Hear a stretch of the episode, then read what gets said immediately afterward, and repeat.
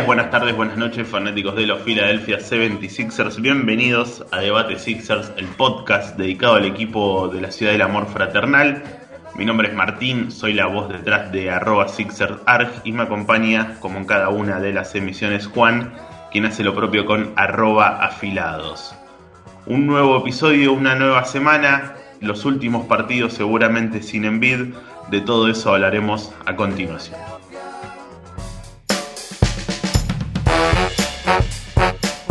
Semana particular para los Sixers que cerraron una gira por el oeste con dos derrotas ante los Clippers y ante Denver y que se recuperaron en su última presentación ante los Cleveland Cavaliers también de visitante pero ya en la conferencia del este y a las puertas de lo que va a ser el regreso al Wells Fargo. Dos derrotas ante rivales que podían incluso estar en la, lista previa de, partidos a perder. Los Clippers candidatos en, en el oeste desde principio de temporada y unos Denver que tuvieron un comienzo flojo, fueron acomodando piezas y en el trade deadline eh, sumaron mucho talento para su plantilla, algo que se, se, ve demostrado ya desde los primeros minutos en el aporte de Aaron Gordon. Y más teniendo en cuenta que eran dos partidos donde no pudimos contar con Joel Embiid. Dentro de la lógica se podía prever estas dos clases de, caídas ante estos equipos contendientes en, en, la conferencia del oeste.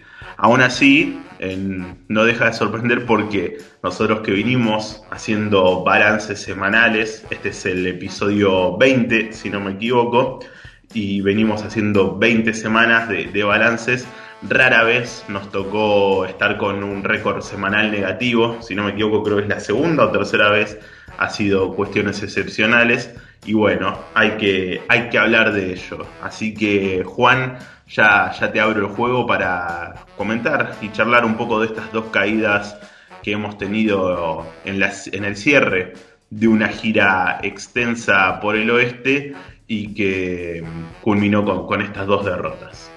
Hola Martín, un saludo también a todos los que como siempre nos están escuchando. Y sí, eran partidos complicados de visitante en medio de una gira por el oeste eh, y sabemos que los Clippers son uno de los candidatos y Denver que había empezado mal pero que tiene un potencial importante en, jugadores jóvenes y, y bueno, sabíamos que Filadelfia ante la ausencia de Embiid lo iba a sentir. El partido contra los Clippers fue muy complicado, parecía que el primer tiempo era parejo, pero Filadelfia no pudo sostener el ritmo a un, a un Kawhi Leonard que estuvo muy bien con 28 puntos y un Paul George que estuvo acorde con 24. Dwight Howard, que pensamos que en estos partidos en ausencia de Mid iba a ser fundamental, tuvo las dos caras de la moneda. Empezó con una expulsión en, en los contra los Lakers en Los Ángeles y en Los Ángeles nuevamente debió irse expulsado ante los Clippers, en lo que para él debe haber sido una semana muy especial, ¿no? Porque recibió el anillo y tuvo dos partidos donde peleó más de lo que jugó. Pero bueno, eh, contra Denver y contra Cleveland pudo mostrar la otra cara de Dwight y fue realmente importante. Filadelfia se fue con, con 1-2 esta semana, que era previsible y que sin embargo si uno mira la semana puede llegar a decir que, estuvimos mal y que es preocupante, pero viendo un poquitito más, eh, viendo la película y no solamente la escena, creo que estamos bien parados. Sobre todo teniendo en cuenta que los últimos reportes de Envid dicen que va a estar disponible para el partido del sábado frente a Minnesota. El partido contra Denver fue algo completamente diferente, más que previsible y sobre todo después del primer cuarto, donde perdimos 44-22, un parcial nefasto y de lo peor que ha hecho Filadelfia en la temporada. Y yo comentaba y me sorprendía muchísimo que, no buscamos en ningún momento cambiar el ritmo del partido. Quitarle un poco de ritmo a Denver que venía encestando todo de tres, sobre todo con Michael Porter Jr. Eh, nunca intentamos parar la pelota y decir, bueno, vamos a planificar mejores ofensivas, vamos a quitarle un poco de ritmo a Denver, vamos a agotar un poco el reloj de posesión no hicimos nada de eso, seguimos tirando, jugando como en una plaza y nos fuimos 22 puntos abajo. Si bien en la segunda mitad lo pudimos revertir, y tuvimos un sprint interesante con el cual nos pusimos a 8 o 10 puntos cerca de 5 o 6 minutos para el cierre, la verdad es que nunca estuvimos en ventaja y nunca siquiera pudimos aspirar seriamente a llevarnos el triunfo. Eh, quizás viendo lo positivo, podemos decir que Maxi en esta semana tuvo más minutos que los habituales y lo hizo muy bien. No es sorpresa, sabemos lo que puede llegar a dar, o al menos nuestras ilusiones están puestas en él. Y también quiero decir que, Jake Milton, a quien últimamente veníamos criticando por algunas decisiones erróneas que venía tomando con el manejo de la pelota y por estar realmente negado a veces de cara al aro, completó una semana más que interesante y volvió a ser el Jake que es el sexto hombre eh, del equipo. Hay dos cuestiones que quiero resaltar con respecto a estos dos partidos, las derrotas ante Clipper y Nuggets, y me centro en los dos tiradores del quinteto titular. Un Danny Green que ha tenido un muy buen rendimiento sostenido, que de hecho combinado en esos dos partidos termina lanzando 7 de 14, 50% desde la línea 3, un porcentaje altísimo para cualquier tirador. Y además, bueno, contra Clippers tiene una buena actuación con 17 puntos, en cesta 5 triples. Contra Denver cae, pero como cayó todo el quinteto titular, vos ves la actuación del quinteto titular ese día ante los Nuggets y no hay prácticamente jugadores que, se destaquen y, los destaques vinieron desde la banca, como bien re, resaltás vos en, en, Maxi, en Milton y los muchachos que, saltan desde la banca. Pero lo que sí preocupa es eh, Seth Curry. Curry ha ido en una montaña rusa sus rendimientos. Ha tenido momentos donde ha sido el tercer anotador del equipo, detrás de, de Embiid y, y Tobias. Y hay momentos sobre todo después del COVID, creíamos que lo había dejado de lado esa situación de regresar a la cancha post coronavirus y que ya estaba un poco más en ritmo, pero esta semana en esos dos partidos combinados eh, terminó lanzando 2 de 9 detrás de la línea 3, siendo él un especialista apenas rozando el 20% de efectividad, es algo demasiado bajo y es algo que además eh, a un jugador como Curry, que básicamente su aporte es ofensivo, y lo limita bastante, lo limita bastante su, situación dentro de, la cancha porque no es el mejor defensor y si encima su especialidad, que es eh, el tiro de tres, está muy errático con el aro como estuvo en estos dos partidos, se torna complicado. Hay una cosa que también quería resaltar de, Howard, he leído muchas, muchas reacciones a sus reacciones justamente y es como que nos ha ido así toda la temporada con Howard. Nos da momentos donde decimos el Superman, el hombre que volvió a ser el de, el de Orlando, por eso vino, que esto que lo otro. Y después tiene momentos donde se nubla, se desconoce y termina haciendo cosas totalmente perjudicial para el equipo y para él, obviamente todas estas cuestiones de, las expulsiones, de las faltas flagrantes, que se han ido reiterando bastante seguidos, lamentablemente, en la temporada para los Sixers. Así que son dos cosas que, quiero resaltar de, estas, de estos partidos. También hay que decir que el que ha estado mejorando, por lo menos eh, en esta última semana, el tiro ha sido Taiwan ha metido triples contra los Clippers, que metió el único que tiró. Contra Denver metió 2 de 4. Y contra Cleveland terminó con un 1 de 4. Pero bueno, más allá que la efectividad en ese partido es particularmente baja, está bueno que Taibo la empiece a meter. Que además de ser el, tal vez el mejor defensor que tenga el equipo en el perímetro, también pueda presentar un, peligro para el rival en, en el otro costado si lo dejan abierto para, para tomar el tiro. Así que eh, pulgar para arriba para Taibul una vez más en lo que va de la temporada. Sí, y lo de Howard en particular, quiero decir que eh, no es por defenderlo, pero es verdad que los árbitros a veces tienen algunas toman algunas medidas que son más que polémicas, pero lo que yo no entiendo es cómo un hombre como Howard de 35 años a veces se deja eh, llevar por estos momentos, por estos calentones contra jugadores que son mucho más jóvenes que él, mucho más inexpertos y que no, no tienen la trayectoria y la cantidad de partidos en el lomo que tiene Howard. Howard no, debería, no debería bajo ningún punto de vista enroscarse en, estas situaciones, sobre todo faltando en bid. Eh, tuvo que saltar a la cancha Paul Reed a jugar minutos que quizás no le hubiese correspondido, que eran más para Howard, y tuvimos en otras ocasiones que jugar con Mike Scott de 5, eh, dándole muchas ventajas a, los rivales. En cuanto a Tybull, sí, de acuerdo también, más allá de todo lo que él hace en defensa, si empieza a poder aportar algunos puntitos en la ofensiva, va a ser un jugador súper completo. Y yo te digo la verdad, como más de una vez puse, dame 10, 12 puntos por partido y dame todo lo que me das con los robos, con los tapones, con la energía que le pone y la presión que le pone también al rival para que el pase que tengan que dar tiene que ser perfecto, porque saben que si fallan 10 centímetros las manos de, de Matisse van a estar por ahí. Eso para mí es más que suficiente. En el partido contra Cleveland nuevamente vimos una gran actuación de los suplentes, de, de Jake Milton con 27 puntos, que fue el máximo anotador de los Sixers. Y también, bueno, Curry, 19 puntos, invocando absolutamente todo de 3. Siendo un poco esta montaña rusa a la que vos te referías, porque tras picos bastante bajos contra los Clippers y contra los Nuggets, de pronto se enciende contra, contra Cleveland y con 19 puntos fue el segundo máximo goleador de, de los Sixers. Howard, tras ser expulsado en Los Ángeles en noches casi que consecutivas, firmó 18 puntos y 15 rebotes en una gran, gran jornada, sobre todo en defensa. Y esos 18 puntos en ataque también es un plus, es algo que no nos tiene acostumbrados. Creo que Filadelfia encontró un poco de, de, de buenos rendimientos desde la banca, pero perdió bastante en los titulares. Tobias Harris, tras una muy buena noche en Clippers con 29 puntos, bajó muchísimo su rendimiento contra Denver y contra Cleveland. De hecho, si vamos a ser sinceros y nos ponemos a hilar fino, la primera mitad contra Cleveland terminó más que pareja con los Sixers arriba solamente por dos puntos, con un Harris con problema de faltas, 3 a, a la primera mitad y jugó solamente 15 minutos. Simmons 24 minutos, es decir, nuestros dos mejores jugadores ante la ausencia de Jojo, uno jugó medio partido y el otro un cuarto y moneditas.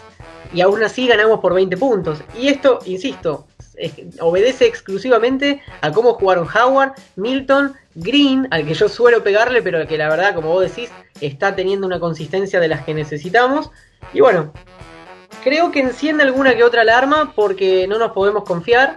Estamos más que bien desde los resultados, pero desde el juego estamos en el debe en algunos puntos y ahora vamos a volver por un par de partidos a, Filadelfia y eh, con la vuelta de Embiid deberíamos ganar para no perderles pisadas a, Brooklyn y tampoco para dejar que se acerque Milwaukee que tiene una racha positiva bastante importante. Para cerrar este resumen semanal, antes de meternos en lo que puede llegar a ser el regreso de Embiid para este sábado, hay que decir un, un, dato, justamente hablando de Jake Milton, que yo le he pegado en demasía. Eh, Jake Milton esta semana pasó la barrera de los mil puntos en la NBA. Dato para destacar, siendo él eh, un jugador que no fue elegido en los puestos altos del draft, que la peleó desde, muy abajo en los Sixers, que le tocó la burbuja ser el base titular y, no dar la talla que hoy esté teniendo esta temporada y que haya superado ya la barrera de los mil puntos es, para, para, destacarlo. Saltando al siguiente tema de que íbamos a hablar en, en este podcast, se terminó el periodo por lo menos, y cruzamos dedos, tocamos madera, todo lo que tengamos a mano, se terminó el periodo sin envid de estos Sixers. En teoría, según las informaciones brindadas eh, en los últimos días, Joel estaría regresando a la acción este sábado cuando los Sixers reciban en el Wells Fargo Center a Minnesota. Así que eh, se terminó un periodo donde creo yo que todos pensamos en el, en el momento de, la lesión de Embiid que se podía poner fea la cosa, principalmente por su salud. Recordamos el historial de lesiones que, tiene Embiid y lo que le ha costado a lo largo de su carrera, siendo un jugador ya de, de 25, 26 años, no, 27 años creo que tiene Embiid, y tuvo tres años casi en blanco donde no pudo jugar eh, mucho y bueno, siempre que cae en vida al suelo, en Filadelfia se encienden por demás las alarmas y además, yendo ya al equipo, el nivel de, los Sixers siempre había bajado muchísimo en ausencia de Embiid y acá han jugado 10 partidos, si no me equivoco, sin su, su pivot, sin uno de los máximos candidatos al jugador más valioso de la temporada y la verdad que lo han sacado adelante bastante bien. Sí, más que bien. De hecho, creo que todos hubiéramos firmado si, si nos, nos decían que por la lesión de Embiid iba a ser, iban a ser primero solo 10 partidos, en principio, y que íbamos a terminar con un récord positivo de 7-3.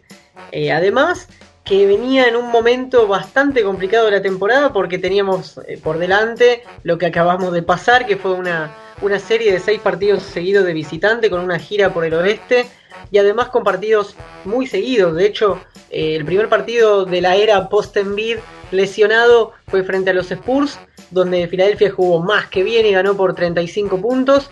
Después jugamos contra los Knicks y volvimos a ganar, un poco más acotado por 3 puntos. Y después, para terminar el último partido de local de esta primera etapa de, la lesión de Embiid, jugamos contra Milwaukee. Lo hicimos muy bien la primera mitad y parecía que íbamos a ganar. Y terminamos perdiéndolo en tiempo suplementario por 4 puntos. Eh, entonces, a ese punto, la verdad que estábamos todos más que conformes con el rendimiento del equipo. Y sabíamos que venía lo más complicado, que era una serie de visitantes donde teníamos a, los Knicks, Golden State, los Lakers, los Clippers, Denver, bueno, Cleveland el, último. Y creo que no lo hemos hecho mal. Perdibles obviamente lo de los Clippers y Denver. Creo que también hubiese sido perdible el de los Lakers eh, si ellos hubiesen estado también a full, pero creo que el tema de las lesiones está afectando a todos los equipos. Sin ir más lejos, Brooklyn no puede contar todavía con, con Durant y se lesionó recientemente Harden también, se ha perdido algún partido, no se sabe cuánto más se va a perder. Filadelfia lo hizo más que bien. Sí hay que hablar y quizás hablemos más adelante Martín del rendimiento de Simmons, que bajó muchísimo en estos últimos 4 o 5 partidos y creo que tiene que ver por o con eh, un cambio de posición. Rivers lo utilizó mucho más de interno, tuvo menos la pelota en la mano frente al aro, tuvo que jugar mucho más de espalda y si bien es un jugador muy versátil que puede hacer un montón de cosas, tampoco estuvo preciso. Y Filadelfia lo sintió. Pero bueno, dejamos en. Esperemos haber dejado atrás esta etapa sin Joel. Esperemos también que Gil pueda recuperarse pronto, porque creo que va a ser una gran adición al equipo con lo que puede brindar desde la banca. Eh, está claro que su rol, así lo dijo Rivers, va a ser venir de la banca, le va a dar al equipo ese manejo de pelota tan necesario, esa creación de juego y ese tiro exterior que necesitamos y que esperemos, faltando día de hoy 24 partidos de temporada regular, terminar con un récord más que positivo para asegurarnos por lo menos entre el 1 y el 3. Yo creo que eso será un hecho. Eh, de esos 24 partidos que quedan, 13 van a ser de local. Así que tengamos en cuenta que la balanza cae por el lado de, la localidad de los Sixers. Ojo, hay partidos contra Brooklyn y dos de visitantes seguidos contra los Bucks, incluso de visitante contra los Celtics. Pero me parece que Philadelphia está en condiciones de, de terminar entre los primeros dos, seguro. Sí, estoy viendo acá el, calendario, nos queda un partido contra los Celtics que ya la semana próxima nos queda, a ver, nos queda contra Dallas de visitante, nos queda contra Brooklyn en casa. Vamos a tener una racha de cuatro partidos consecutivos ya a mediados de abril en casa, donde son Brooklyn, Clippers, Warriors y Suns. Los cuatro van a ser televisados por ESPN para Argentina y Latinoamérica. Así que esas semanas vamos a ver seguidito a, los Sixers sin tener que estar eh, conectados a alguna computadora para verlos por el League Pass o, por algún link pirata. Em, con respecto a, la ausencia de Embiid, cuesta encontrar, decir, bueno, Embiid lo reemplazó tal, porque es, es irreemplazable. Yo creo que los jugadores han ido como subiendo sus niveles, no todos juntos, sino un día se destacaba Harris, otro día se destacaba Simmons, otro día se destacaba Green, y eso ha hecho que, en partidos chivos como fue la, derrota ante Milwaukee se jugara de, igual a igual a pesar de, la ausencia de, Joel, pero bueno, hoy estamos ya pensando en el futuro próximo con, con Envid en cancha y seguramente eh, esperemos ver cómo, cómo se da ese regreso hay que ver si le ponen límites de minutos, eh, por lo menos en los primeros partidos. Cómo vuelve él también desde lo físico, desde su intensidad, que es una parte clave en su juego. Eh, yo creo que, que Nvidia es un jugador que esta temporada está muy bien desde lo físico. Se lo veía fuerte, se lo veía bien, eh, bien acondicionado físicamente y hay que ver esta pausa que se le provocó si, si lo hace regresar en el mismo, en el mismo tono. También creo que va a ser importante lo, de Hill, como decías vos, sobre todo para Milton. Lo, discutíamos ahí entre varios, varias cuentas de, Twitter, que seguramente la, inclusión de, George Hill lo libere mucho a Jake Milton y lo ponga en el rol de anotador desde la banca, que creo que es el que mejor le, queda a, su juego y no tener, desligarse de esa responsabilidad de tener que ser el armador alternativo a, Ben Simmons. Así que también va, a ser una edición importante la, inclusión de, George Hill, que, que bueno, veremos cuándo, cuando se da. En teoría también tendría que ser por, por estas semanas, no, no podría pasar mucho más allá de, los primeros días de, abril para que el ex base de, Oklahoma esté de nuevo adentro de la cancha. Decías vos, Juan, que eh, preocupa el nivel demostrado por Simmons en, las últimas semanas, los últimos partidos. Ha tenido un bajón bastante marcado. Contra Cleveland no tanto en las pérdidas, pero sí entre Clippers y Denver sumó nueve pérdidas, siendo el, jugador, el base armador de los Sixers, sigue en, en este cambio de posición. Igualmente sigue teniendo injerencia a la hora de, de armar juego Simmons y perder nueve pelotas es una barbaridad para, para él. Eh, Simmons igualmente, desde novato, tenía eh, esta cuestión de, de, las pérdidas como un gran problema. Un jugador que muchas veces arriesga y termina perdiendo. Un jugador que también por su altura eh, cuando el base es chiquito y le va abajo, le, llega más fácil a, robar las pelotas el base rival. Es todo un tema las cuestiones de, las pérdidas de Simmons, pero además de eso, en estas últimas semanas eh, no estuvo en el rendimiento que uno espera de, quien en un rol ideal sería la, segunda espada de, estos Sixers detrás de, Joel Embiid. Sí, la verdad que el bajón se nota bastante y no solo mirándolo desde las estadísticas, creo que en el juego estuvo bastante bastante como perdido incluso en cancha y también hubo algunas notas de medios de Filadelfia hablando de, la incompatibilidad que tiene Simmons con Howard en cancha y que por eso eh, cuando Rivers lo puso a Howard de titular, a pesar de haber ponderado su rol desde la banca, se dio cuenta que la cosa no funcionaba y contra Cleveland volvió a ponerlo a Dwight al banco. Al margen de eso, Simmons en los últimos tres partidos, que son los que estamos analizando de esta semana, tiene un promedio de 10 puntos, 10.3 puntos, 7.3 rebotes y 3.3 asistencias, pero casi 4 pérdidas por juego.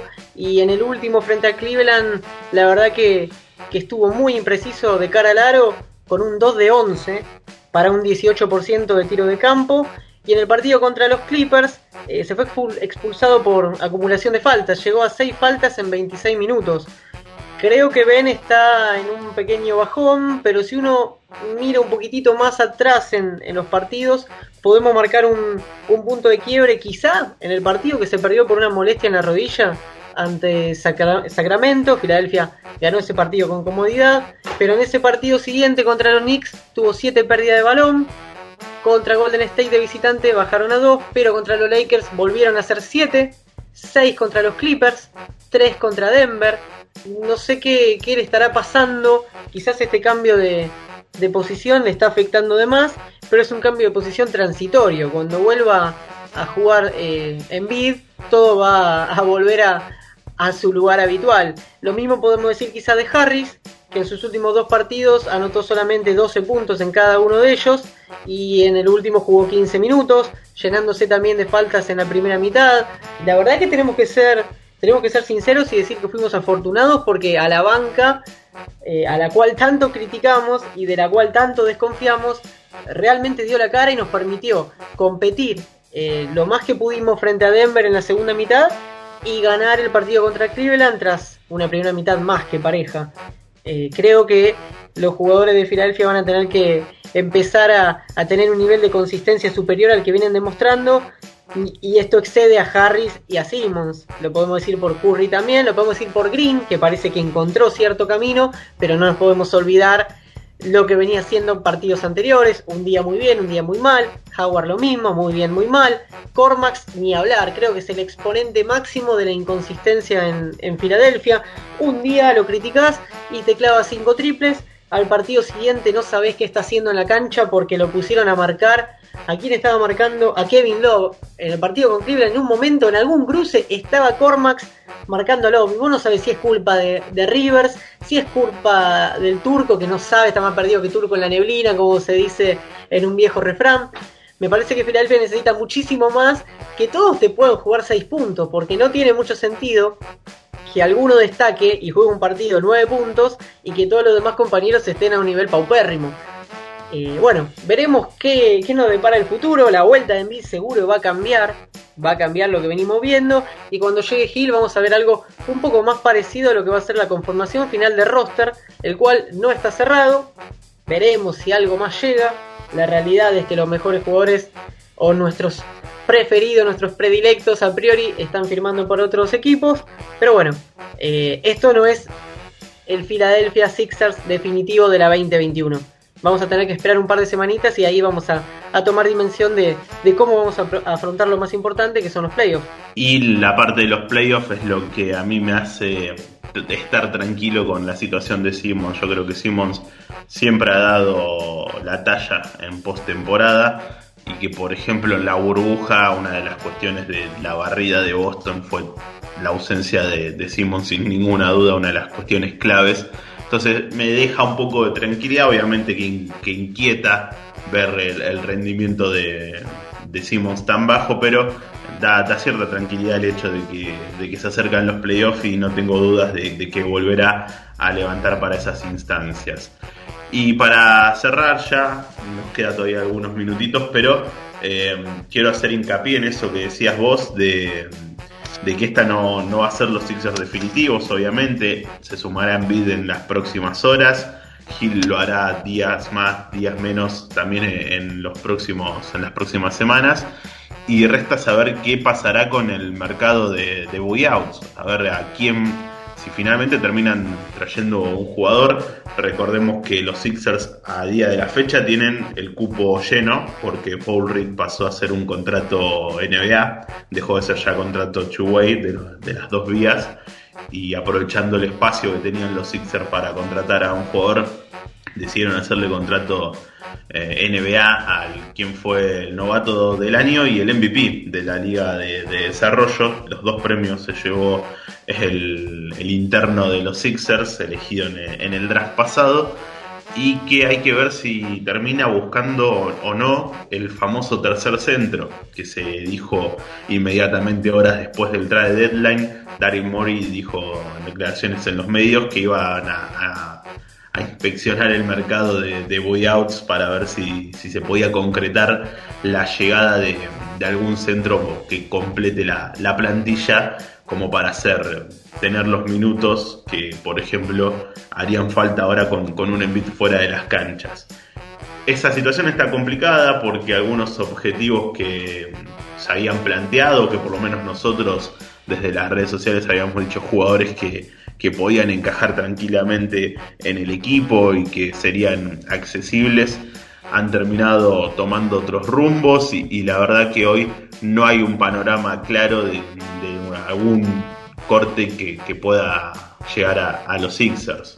Creo que está complicado el panorama. Nosotros, o al menos yo me había ilusionado con algún refuerzo de jerarquía, eh, algún nombre que pueda llegar a, mover el avispero en Filadelfia y que además pueda llegar a intimidar a los rivales. Uno de ellos era de Marcus Cousins, que parece que va a firmar con los Ángeles Clippers, que eh, encuentran en, en DeMarcus un buen relevo para Ivica Zubac.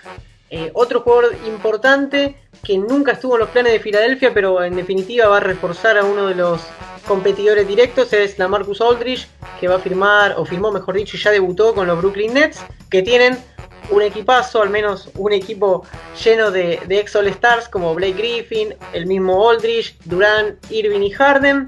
Eh, y esto está generando cierto revuelo. Equipos de mercados chicos están planteándole a la liga si puede reformarse, si se puede llegar a reformar el mercado de buyout, porque estaría favoreciendo a equipos como los Lakers, que firmaron a Drummond, y a los Brooklyn Nets, que son uno de los grandes candidatos y, tienen un, equipo plagado de estrellas.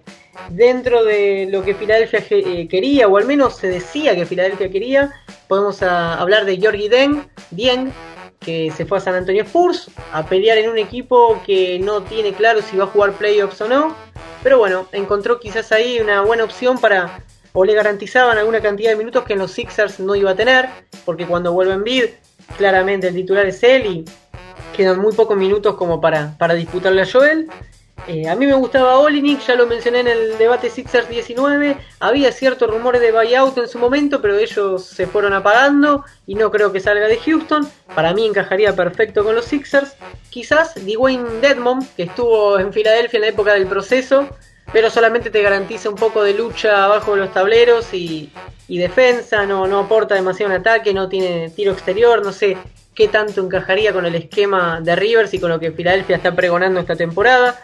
Sin dudas, igualmente, insisto, el que va a ser cortado, si llega alguien, es Ignaz Brasdeikis, del cual no sabemos de su paradero, si quedó en Oklahoma varado, si está en un protocolo anti-COVID en Lituania, en su Lituania natal, no tenemos ni idea. Y creo que si hay un hueco, este muchacho, bueno, va a ser cortado.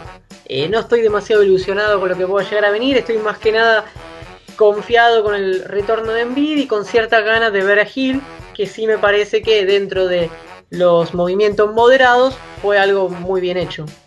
Me subo de lleno al tren Olinic, ahora definitivamente deseo que lo corten y que pueda ser firmado por los Sixers porque creo que, es un jugador que encajaría perfecto y que además ante tantas opciones que ya se dispararon hacia otros lugares, como bien hacías vos el repaso ahora, es tal vez lo, mejor que hay disponible o que puede llegar a haber disponible, ¿no? En caso de que sea cortado en Houston. Lo que sí escuché, leí en realidad un rumor que no sé cuánta veracidad tendrá, la verdad, tal vez estamos haciendo algo muy improvisado, pero alguien había tirado por ahí que había posibilidades de que Gasol sea cortado en los Lakers con la llegada de, Drummond. Eh, no tiene casi espacio Gasol en, la plantilla de los Lakers, pero no tendría ningún sentido que, dejen ir a, a Marc Gasol.